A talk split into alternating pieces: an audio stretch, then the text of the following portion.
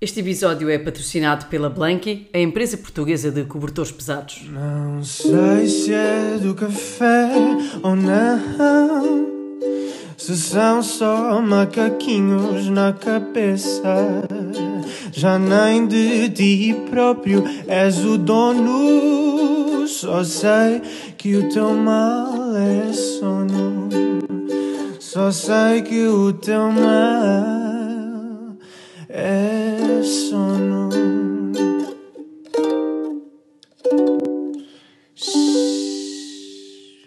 a todos, sejam bem-vindos a mais um episódio do Teu Mal é Sono. Falámos de sono no idoso no episódio anterior uh, e na sequência desse mesmo episódio vamos hoje falar de demência e a relação com o sono.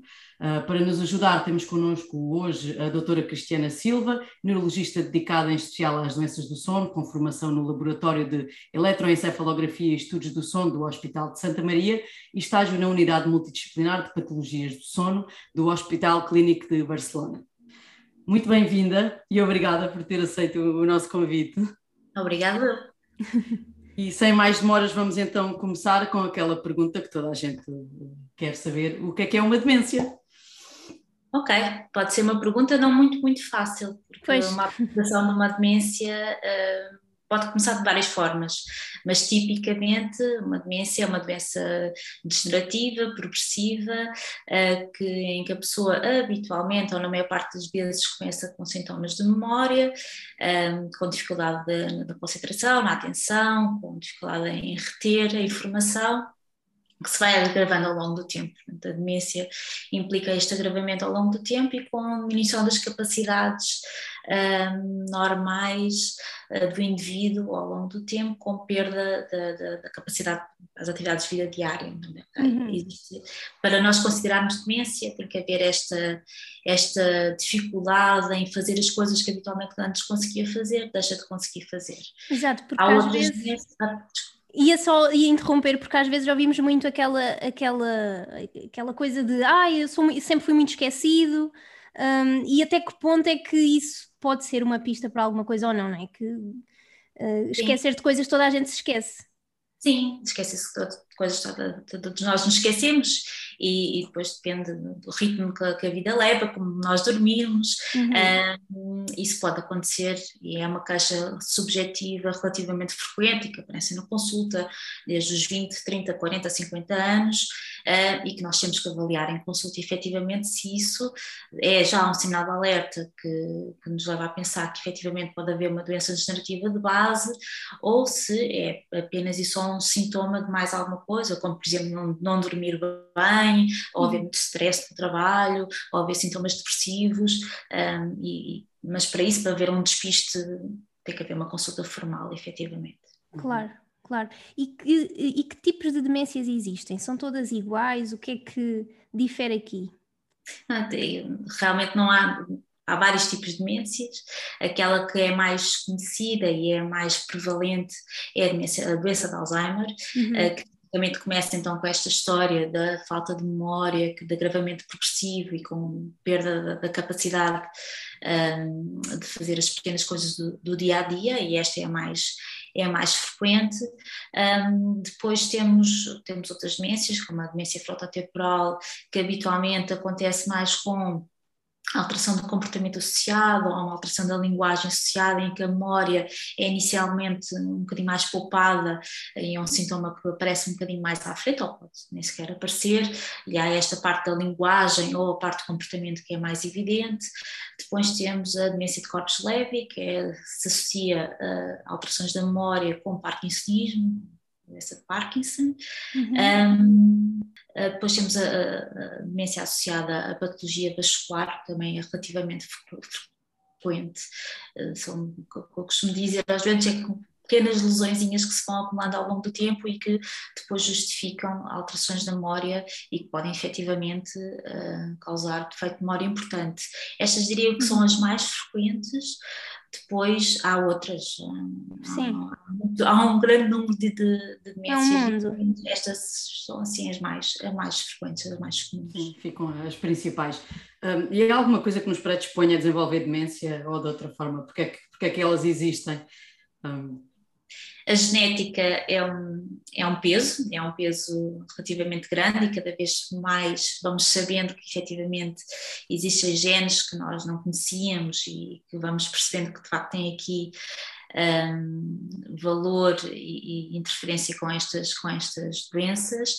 Uh, depois tem a ver também com, com a nossa vida, não é? Portanto, temos aquilo que é aquilo que nós nascemos e aquilo que é a nossa predisposição para desenvolver, desenvolver estas doenças e depois um, fatores que nós vamos adquirindo ao longo da vida. Uh, o stress, o dormir mal, uh, não haver cuidado na alimentação, a obesidade, a hipertensão, fatores de risco vascular, diabetes, lipidemia, todos, todas estas componentes, eh, se não estiverem bem controladas, podem agravar ou podem predispor um, a um risco aumentado de, de demência. Portanto, é, é, é, a sociedade que temos.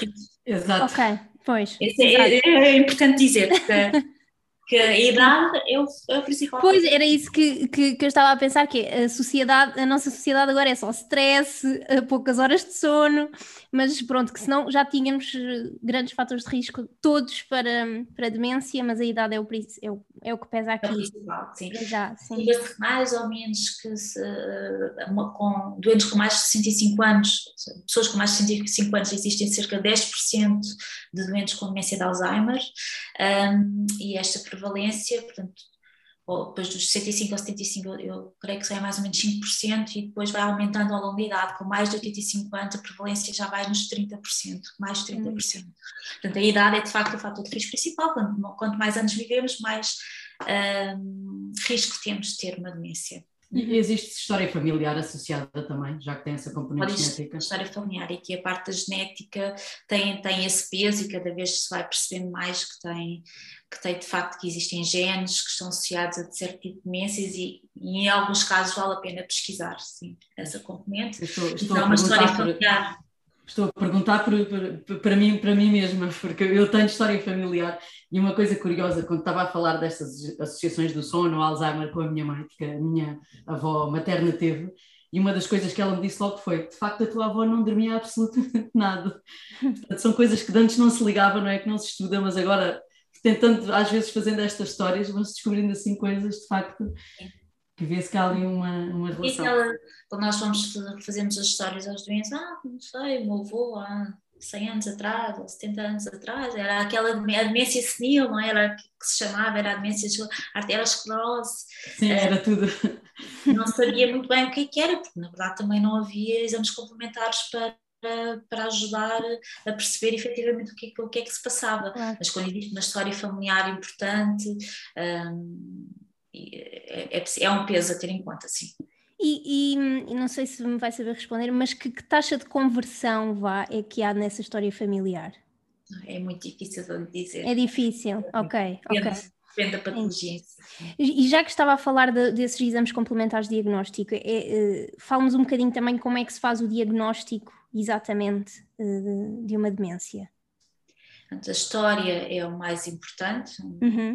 Consulta, fazer uma consulta com, com um especialista, perceber exatamente o que tipo de sintomas é que, é que existem.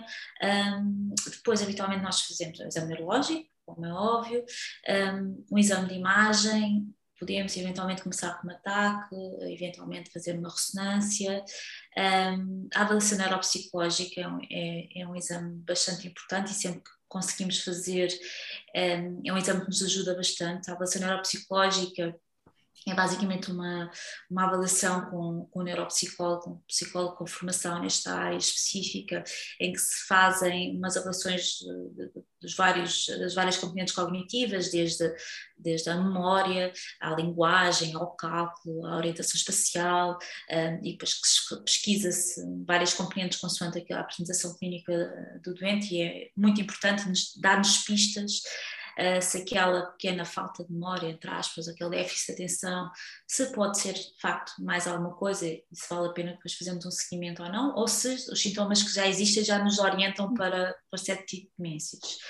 Um, as análises, fazemos análises muitas vezes gerais só para excluir causas secundárias de, de, defeito de memória e déficit de atenção. Um, e depois existem exames um bocadinho mais específicos que se podem eventualmente fazer, nomeadamente pesquisa de beta-amiloide na, no, no líquor, portanto, fazer uma punção lombar e fazer aqui a medição de, de algumas proteínas que são importantes na, nas demências uhum. e podem-se fazer uns exames uh, de medicina nuclear para se perceber se há uma acumulação de certas proteínas que são importantes na demência, na, demência, na doença de Alzheimer, na demência frontotemporal, que nos pode ajudar no, no diagnóstico. Mas isto são exames um bocadinho mais específicos Sim. e não fazemos a todos os doentes. Portanto, é extensa a avaliação. Sim. É extensa, ou poderá ser extensa com a avaliação clínica. E para, e para, recorrer à consulta, não é? Quem está assim na dúvida se deve ir uma consulta, que sinais é que, é que devem estar assim atentos e que digam tenho mesmo que ir a uma, uma consulta? Eu diria que qualquer tipo de sintoma que leva a uma preocupação da parte do doente vale a pena ser avaliado. Se uhum. o doente sente que está com um defeito de atenção importante ou mesmo um defeito de memória, que isso já, já começa a ter alguma influência na sua, na sua vida, no seu trabalho, convém ser avaliado, porque efetivamente pode ser uma coisa tão simples, eu vou dizer isto um bocadinho, não devia dizer, é simples, não é? é? Pode ser trabalho excessivo, pode ser stress um, e de facto não se consegue focar porque tem multitarefas, é um multitasking, uhum. mas é um, é um grande problema. E talvez seja o mais provável, exato. É o mais provável, mas se for uma coisa que é fonte de preocupação, uh, mais vale ser avaliado, perceber o que é que se passa e até para fazer um seguimento, não é? O, claro tentar fazer assim um, um, mapa do que se passa agora e ver daqui a um ano como é que está, ou daqui a dois anos, ou daqui a três, não é? E, ver como é que as coisas estão. E às vezes encontra-se uh, uh, patologia que está, que está associada, pode haver uma depressão, pode haver uma patologia de sono, é? Diria que um homem com mais de 50 anos e que se queixa que anda com falta de memória, vá a uma consulta. A probabilidade de ter uma apneia do sono é grande uhum. na, na, nossa sociedade, portanto... Uh, sim, não há que ter medo, sim. Não há que ter medo, é ir, conversamos. Exato. Fica o convite. Perguntava-lhe agora, talvez a, mais, a pergunta assim mais complexa, mas que, que, faz sentido aqui pelo, pelo nosso título, que é qual é o papel do sono no meio disto tudo? Quer para o desenvolvimento de demência, quer para a manutenção. O que é que Sim. liga estes, estes dois temas que se calhar aparentemente eh, fala-se muito de demência, ainda bem, mas se calhar o sono e a demência é um tema que é menos popular nos mídias. Sim, provavelmente sim. Um, cada vez mais se vai estudando esta área, são fazer estudos para perceber que tipo de relação é que existe entre o sono e a demência e cada vez se percebe mais que há uma relação bidirecional, é? em que a patologia do sono pode causar ou agravar uh, quadros demenciais e as demências têm a patologia do sono associada. É? E e às vezes apanhamos uh, doentes com patologia de sono e depois que desenvolvem quadros de, de demência e às vezes apanhamos já doentes dementes ou com quadros cognitivos uh, degenerativos, podem não ser já demência, mas com alguns sintomas, porque já com sintomas de sono que estão dentro do quadro da patologia degenerativa, neste caso.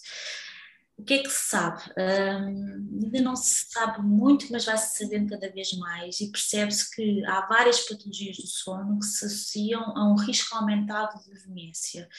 Um, existe uma, uma, revisão sistemática de 2017 uh, que foi ver os vários estudos de, de patologias do sono que se associaram a risco de, de, de demência e percebeu-se que tanto a insónia uh, como as alterações do ritmo circadiano, um, a patologia respiratória durante o sono se associam de facto a um risco aumentado de, de demência uhum. e é interessante perceber que existem alguns estudos que percebem, ou que se tem a perceber que tanto de dormir de menos é um risco para a demência, mas o dormir de mais também é um Sim. risco para demência, porque muitas vezes este dormir de mais é um dormir mais patológico, não é? Hum. A hiperdemência não é um sono normal e uh, há um risco aumentado de demência uh, nestes casos. A patologia respiratória do sono é, é uma das patologias, ou seja, a apneia obstrutiva do sono é uma das patologias que mais está estudada e que de facto eh, há um risco aumentado nestes doentes não tratados de virem a desenvolver uh, demência. Portanto, para todos os roncadores que aí andam, deixamos Sim. o alerta Sim, para irem vale. à consulta. Nós, nós estamos sempre a referir a isto no, no, ao longo do podcast, não é? E para não pensarem que estamos sempre a aldravar e a dizer e a, a ser catastróficas, é bom ouvir-se nestas entrevistas, recorrentemente voltamos sempre a falar da mesma coisa Uh, espero que isto sirva pelo menos para alguém que, que, que, ressona e que acha que é normal, pelo menos, que ir a uma consulta e tratar-se, entre muitas outras perturbações, né? porque já vimos que a privação de sono também está associada ao desenvolvimento também de, de possíveis demências. É? um, e como é que estão os tratamentos um, das demências? É? Eles têm evoluído bastante, não é? Uh, há alguma coisa que se possa prevenir também, de fazer de forma preventiva? Sim, de forma preventiva, há várias coisas que se podem tentar intervir. Falando nos fatores de risco, não, não nós elencámos, uhum. se nós tratarmos cada um dos fatores de risco, estamos a diminuir o risco de demência, ou pelo menos o risco de uma progressão uh, para demência um bocadinho mais grave. Portanto, controlar os fatores de risco vascular é muito importante.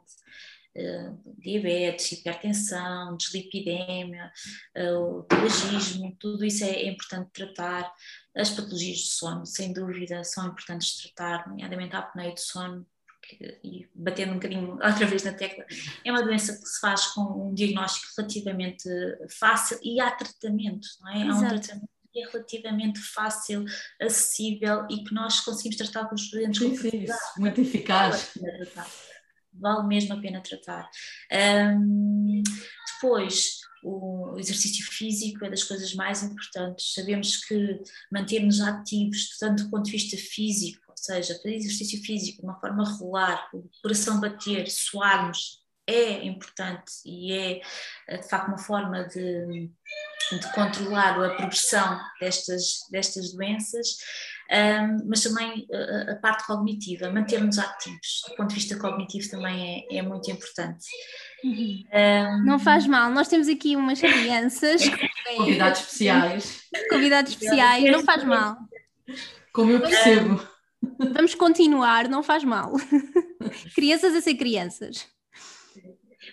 Mas é, isto é uma coisa que eu gostava de deixar em alerta, porque de facto manter-nos ativos, e, e principalmente depois da reforma, não é? Há, há muitas pessoas que se reformam e deixam de ter atividade de uma forma brusca, é, passam a trabalhar muito para depois estar o dia todo sem fazer, não é não fazer nada, mas com um, um estímulo cognitivo e mesmo do ponto de vista físico muito baixo. Uhum. Então é importante nós prepararmos para a reforma, fazermos planos do que é que gostávamos de fazer e mantermos ativos, mantermos atividades fora de casa, um, programar uh, atividades do ponto de vista social, falar com pessoas, estar com outras pessoas, é muito importante.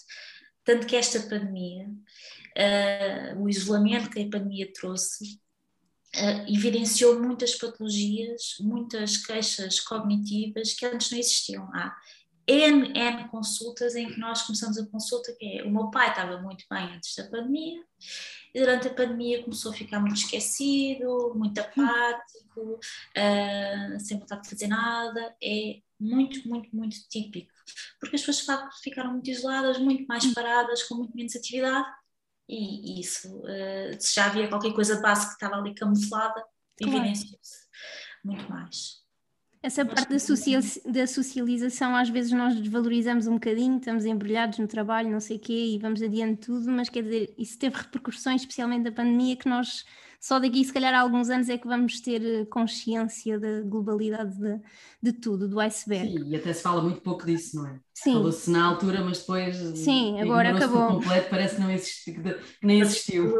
Daqui a uns anos, se, se, que haja de facto evidência para para fazer estudos nesse sentido, porque é, é gritante, é o dia a dia, é o dia a dia aparecer vários doentes com este tipo, com este tipo de história. Uhum. Uma...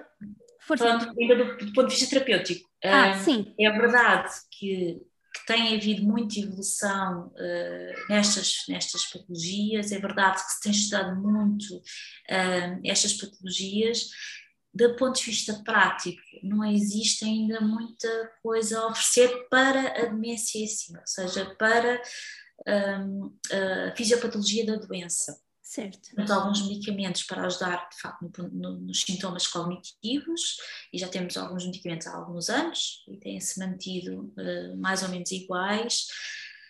Para a mudança da, da doença em si, para travar a doença. Neste momento não existe ainda nenhum uh, medicamento em Portugal uh, disponível, uhum. nem na Europa. Nos Estados Unidos foi. Uh, uh, portanto, existe agora, foi aprovado pela, pela FAA uma, um medicamento que supostamente ajuda aqui uh, na fisiopatologia da doença, mas existem aqui algumas dúvidas se efetivamente um, se, se, do ponto de vista depois dos sintomas se, são assim tão, se melhoram assim tanto ou não. Uhum. Uh, tem alguns efeitos secundários e, portanto, ainda não está de facto aprovado em todos os países e aqui na Europa ainda não está. Ok. Ok, portanto, esperemos que em breve é uma outra luta. Sim, não, existe essa coisa a ser desenvolvida, isso é, isso é verdade. Uhum, uhum. E uma última, uma última pergunta que é para quem já tem demência ou para quem cuida de alguém com demência, como é que estas pessoas podem dormir melhor? O que é que podem fazer? Porque sabemos que também existem muitas alterações de sono um, que, que, podem dificultar e é um bocadinho uma pescadinha de, de rabo na boca. Sim. Como, mais é que me deixa? Como eu disse há pouco, há esta relação bidirecional. É? Falámos um bocadinho do que é que patologias do sono podem provocar demência, mas existe de facto na demência patologias do sono associadas à própria demência. Uhum. O que é que doente demente habitualmente acontece no sono? O sono torna-se mais leve, mais fragmentado, existe mais insónia. Um, a insónia pode ser tão prevalente como 50% a 70% dos doentes. Em alguns estudos, em principalmente em pessoas que estão em, em instituições, isto pode ser de facto claro muito, muito frequente. Um, existe aqui uma tendência, eu, eu, ouvi o vosso episódio, que falaram do envelhecimento e, e, o sono, em que existe esta tendência para haver um, um avanço de fase, a gente iria dormir um bocadinho mais cedo. Sim. Na demência existe uma regularidade do sono, do, do ciclo muito grande, um, dormem de dia, uh, às vezes não dormem de noite, ou vão dormir aos bocadinhos. Um, é muito errático é, as principais alterações, depois do ponto de vista mesmo da arquitetura do sono, é, o sono lento profundo diminui, aumenta o sono mais, mais superficial, há uma diminuição do sono REM, há mais doentes com, com perda da atonia normal durante o sono REM, podem ter uhum. alteração associada. Um, e o que é que nós podemos fazer? Há algumas coisas do ponto de vista prático que nós podemos fazer e que podem melhorar o sono. Certo. A exposição solar, vocês também, falaram no envelhecimento normal. Os nossos idosos uh, expõem-se pouco à luz, os dementes mais ainda, não é? Portanto, aqui estão instituições. Portanto, o que eu costumo dizer é que de manhã é para ter as, as janelas com, com, a luz a entrar, luz direta o mais possível, uh, tentar haver uma boa exposição solar durante o dia, ir à varanda ou, ou à rua, se for possível, haver de facto uma exposição solar e uma atividade física associada, não é? Andar um bocadinho, um, tentar ter alguma atividade, porque um doente que está parado o dia inteiro e que não é, não se fala, não tem qualquer tipo de, interação, a probabilidade de adormecer durante o dia é enorme. É enorme. Depois não dorme de facto à noite, não é? É, é mais uh, agradável do ponto de vista social, mas também é, é mais fisiológico. Uhum. E, portanto, haver este estímulo durante o dia é muito importante solar, mas também de atividade física, de exposição social, é, são pequenas coisas que nós podemos fazer, ter cuidado nas refeições, ter cuidado nos horários, manter o horário mais ou menos regular, o doente não vai ter o horário regular por si, não é? Portanto, temos que nós regularizar por, por eles, claro. Tentar acordá-los de manhã, com exposição do solar, ter a alimentação nos horários mais ou menos certinhos, um, e depois à noite, o contrário, não é? tentar não ter muita, muita atividade, não ter muito ruído, uh, não ter uh, luzes por todo lado, nem muito intensas, que às vezes não se tem grandes cuidados nesse sentido em alguns uhum. sítios. Uh, nomeadamente em algumas instituições, abre-se as luzes por tudo, porque é? O doente lá está a gritar, vai-se abrir a luz e depois o outro acorda. É preciso ter é algum complicado. cuidado. Isso só dava e outro episódio. São, Sim. E às vezes são aquelas luzes super, super brilhantes, não é? Muito brancas. sim. É, é, muito disruptivo, portanto, ter esse, ter esse tipo de cuidados ajuda. Uhum. Depois, pode fazer algum sentido uh, suplementar com melatonina, porque nestes doentes aqui o próprio ciclo da melatonina que também está um bocadinho mais uh, menos forte, digamos uhum. assim. Portanto, suplementar nestes doentes poderá fazer sentido nos horários certos, em que alguns cuidados pode de facto ajudar. Olhar para a medicação, ver se o doente não está polimedicado, uh, ver que tipo de medicamentos é que está a fazer, isso pode haver efeitos secundários associados aos medicamentos, às vezes só trocar o horário dos medicamentos pode ajudar, uhum. ter que cuidado, por exemplo, com a parte da, da higiene da, das idas às casas, à casa de banho, com as fraldas, à noite ter este cuidado com o conforto, com o calor no quarto, não é? há, há quartos que são muito quentes, depois ainda se metem uhum. mais mantas em cima, Portanto, ter, ter esse tipo de cuidados do ponto de vista de higiene do sono normal uh, e, que, e que nestes, nestes momentos ainda é, é, ainda é mais importante. Não se queixar por eles. Uhum. Até porque quanto mais regular tiver o sono deles, também mais fácil também é para os cuidadores, não é? Porque também vão ter claro. todo o sono interrompido quando estão, quando estão a tratar deste tipo de doentes. Portanto, quanto mais regularizado tiver, também melhor para as pessoas e melhor elas vão levar depois também o dia a dia a cuidar um, delas. Já é difícil por si só, mas sem dormir, eu acho que ainda se torna tudo pior.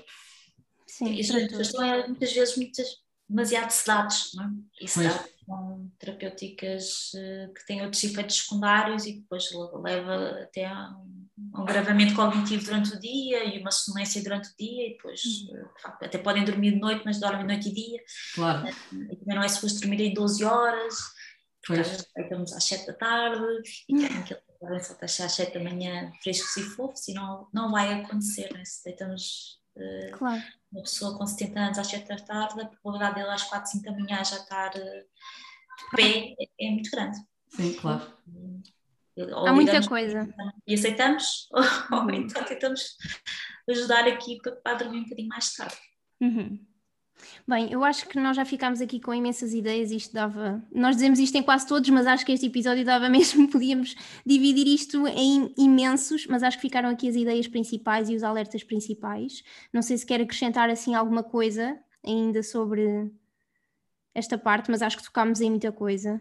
Acho que é, de facto, a nossa sociedade cuida pouco dos idosos e cuida hum. pouco das pessoas dementes de uma maneira geral, mas nos, dos idosos de uma maneira geral. Um, todos nós vamos se correr tudo bem, iremos Exato. passar por essa fase da vida e preparar-nos para essa fase da vida é importante uhum. e olharmos para os nossos pais, para os nossos avós e ter esse cuidado, uh, de facto é, é, é, importante e aqui há pequenas coisas que nós podemos ajudá-los e, e, e, ter uma perspectiva do que é que acontece, o que é que é um envelhecimento normal, o que é que é suposto dormirmos ou não dormirmos Exato. nesta fase da vida, o que é, que é que é expectável, acho que é muito importante uh, sabermos o que é que vai acontecer, não é? Sim, Sim. está muito sem, sem, sem, intervenção na escola já é muito pouca em relação também ao sono, nos lares Sim. então acho que é praticamente Zero. nula, portanto era muito bom haver mais, mais, mais iniciativas e mais literacia nesta, nesta área. Mas pronto, um, um passinho de cada vez. Um futuro, exato, exato. Vamos então passar à segunda parte do episódio, em que trazemos, esta parte é mais leve, especialmente hoje que o tema é assim um bocado pesado. Nesta, uh, nesta segunda parte trazemos duas rubricas, começando, uh, e vamos começar pela rubrica de cobertores pesados que desenvolvemos em parceria com a Blank e Cristiana, não sei se já ouvi falar desta tendência dos cobertores pesados. Se não, já, se não, é também a oportunidade perfeita para isso. Como sabem, em todos os episódios trago uma frase sobre cobertores pesados, que pode ser verdade ou mito, para testar os conhecimentos da Sofia. Uhum. A semana passada ela errou e ficou aqui lavada em lágrimas. Esta semana veremos como é que ela sai. Sofia, preparada? Sim, preparada. Vamos a isso. Então, a frase desta semana é: Os cobertores pesados são benéficos para o sono dos idosos, verdade ou mito? Eu vou dizer verdade. Não faço ideia. Não sabes? Não sei, mas calculo que sim, pelos benefícios que, que, eu, que eu sei que tem, eu acho que, especialmente nestes casos de sono irregular, eu acho que qualquer coisa que tenha peso e que tenha aquelas coisas do aconchego, provavelmente fará, fará bem. Estás-te a vender bem, muito bem. Então, baseado nos estudos que existem até à data, é verdade, Uh, num estudo deste ano, uh, desenvolvido num lar até, uh, a equipa de enfermagem relatou que os cobertores pesados influenciaram positivamente a saúde dos residentes nas, nas áreas de sono, atividade física e comportamento psicológico. Fazendo-os adormecer mais rápido, com menos interrupções uh, noturnas e a sentirem-se mais descansados de manhã, e concluíram assim que o tratamento de depressão profunda é uma alternativa de, de tratamento para a melhoria da saúde dos residentes em lares. Queria só deixar aqui uma nota de que isto pode não ser boa ideia para algumas pessoas, uh, especialmente com condições respiratórias, em que o peso extra, e se forem cobertores, os cobertores pesados têm várias, vários pesos, e portanto, se forem cobertores demasiado pesados, pode restringir um bocado a expansão torácica, e, ou pessoas que tenham muito pouca mobilidade. Pronto, ainda não há estudos que nos, que nos permitam ter recomendações específicas e definitivas, portanto, deixo só aqui o alerta para, uh, antes de experimentarem, uh, e antes de mais nada, devem consultar o, o vosso médico. Uh, e era isto, uh, Sofia, esta semana. É, é, desta que eu ganho alguma coisa? Eu nunca ganho não, nada. não, mas, mas como é que querem manter-me motivada para isto? mas já está, já não sei, 3-1, 3-1. Sim. Estás, estás ótima. Sim. E vamos então para a nossa rubrica final, que agora, Cristiana, temos umas perguntas assim informais. Vamos dormir sobre o assunto. Vamos dormir sobre o assunto e perguntar a quem sabe o que falar para dormir sobre o assunto. Onde coscovilhamos sobre o sono dos Exato. nossos convidados. Mais ou menos isso. Então, a primeira, uh, queremos saber se é uma pessoa da noite ou do dia. Eu sou uma pessoa do dia, porque gosto de dormir cedinho e Ok. sinto mais ativa, principalmente de manhã. Sim, Ok, e cedinho a que horas? É muito matutina? A que horas é que eu me deito? Não, que se levanta Sim, e que deita, e que deita e que também para, deita, dar- exato. para deixar aqui um bom exemplo. Exato. É por volta das 7, 7 e meia. Não Ok, é assim não. muito Mas, não, mas é, um, um- É uma boa hora. é uma boa hora, exato. Ah, e quando, quando não consegue pregar olho, o que é que faz? Ui, isso aí é que posso, não sei se posso dizer. Pode, pode ter. Gosto, gosto de ler. Ahm, eu às vezes faço um- uma coisa que não devia, mas pronto, os meus ouvintes vão, vão me ouvir e vão dizer que ela está para não fazer. Às vezes vejo assim uma sériezinha daquelas que não preciso de pensar no telemóvel, luz no mínimo, passo sem som, mesmo para, para adormecer. Mas é já, já, Mas- já, con- já confessei aqui isso num, epi- num episódio também. Sim, portanto. já quase toda a gente confessou, não faz mal. E vamos à última, que esperemos que, que nos consiga responder, que é qual é a história mais caricata que, no- que nos pode contar, de consulta ou da sua experiência. Claro, sem dizer nomes, sem comprometer a, a integridade, se lembrar assim de alguma De coisa engraçada. Ai meu Deus, não sei. Eh, não sei. Temos, nós- temos, que- temos que começar a mandar esta resposta a esta pergunta, Pois, eu acho que sim. porque toda a gente diz a mesma coisa. É difícil pensar. eh, eu, tenho, eh, eu tenho paralisia do sono com, com eh, alucinações associadas. Ok. E das vezes que me aconteceu pela primeira vez foi um bocadinho Assustador. eh, assim assustador, porque eu tenho mesmo aquela sensação de presença, de que me mexem nas coisas dentro do, quarto.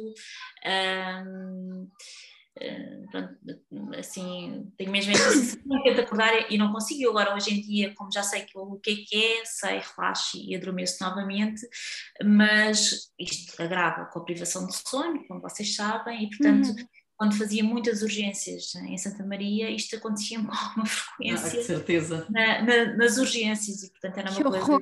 que sim, Ainda por cima é a Não, sensação pior. todo agradável, não preciso estou a dormir num sítio estranho e estar uma sensação de estar alguém comigo no quarto não era de todo uma coisa E era possível, não é? Podia não ser alucinação. era, era possível, Ahm, mas há das descrições mais incríveis que eu, que eu ouvi associada a este tipo de, de, de- é? Bem patologia, pode ser patologia se for uma coisa causa eh, stress ao doente, eh, foi em Barcelona, em uma família que todos tinham, eh, todos, sim, duas ou três gerações que tinham de sono com alucinações, mas tinham alucinações incríveis. Uma miúda que tinha uma sensação de, de facto, um gigante que se sentava em Ai, cima dela e que ela não se conseguia mexer, era uma sensação que ela tinha, mas pior, que ele depois a arrastava pelo, pelo quarto, porque ela ia a gritar e não conseguia gritar. Portanto, foi daquelas coisas que me ficou, porque como eu tenho também, Sim. Ficou, bem, pelo menos as minhas não são assim tão loucas e Tão não louca. queria pensar que me estou a arrastar pelo quarto. Mas são doentes, são doentes engraçados, com descrições engraçadas. Só imagina essa família toda tinha eh, se alguém podia ter ao mesmo tempo. Ia de ser engra- uma noite, uma noite divertida. Ah, Termina terminamos. não é? Estavam Exato, exato. É, a questão é que eles não podem fazer nada, portanto não sabem, então os quatro, os quatro não sei se eram paralisados. Se conseguimos ser. A família, sim. Cristiana, terminamos assim. Obrigada uma vez mais por ter aceito o desafio eh, e por nos ter deixado estes inputs todos. Ahm, obrigada também a vocês por cá terem estado para mais um episódio. Vamos conversando pelo Instagram ou pelo e-mail, o teu malesonepodcast.gmail.com.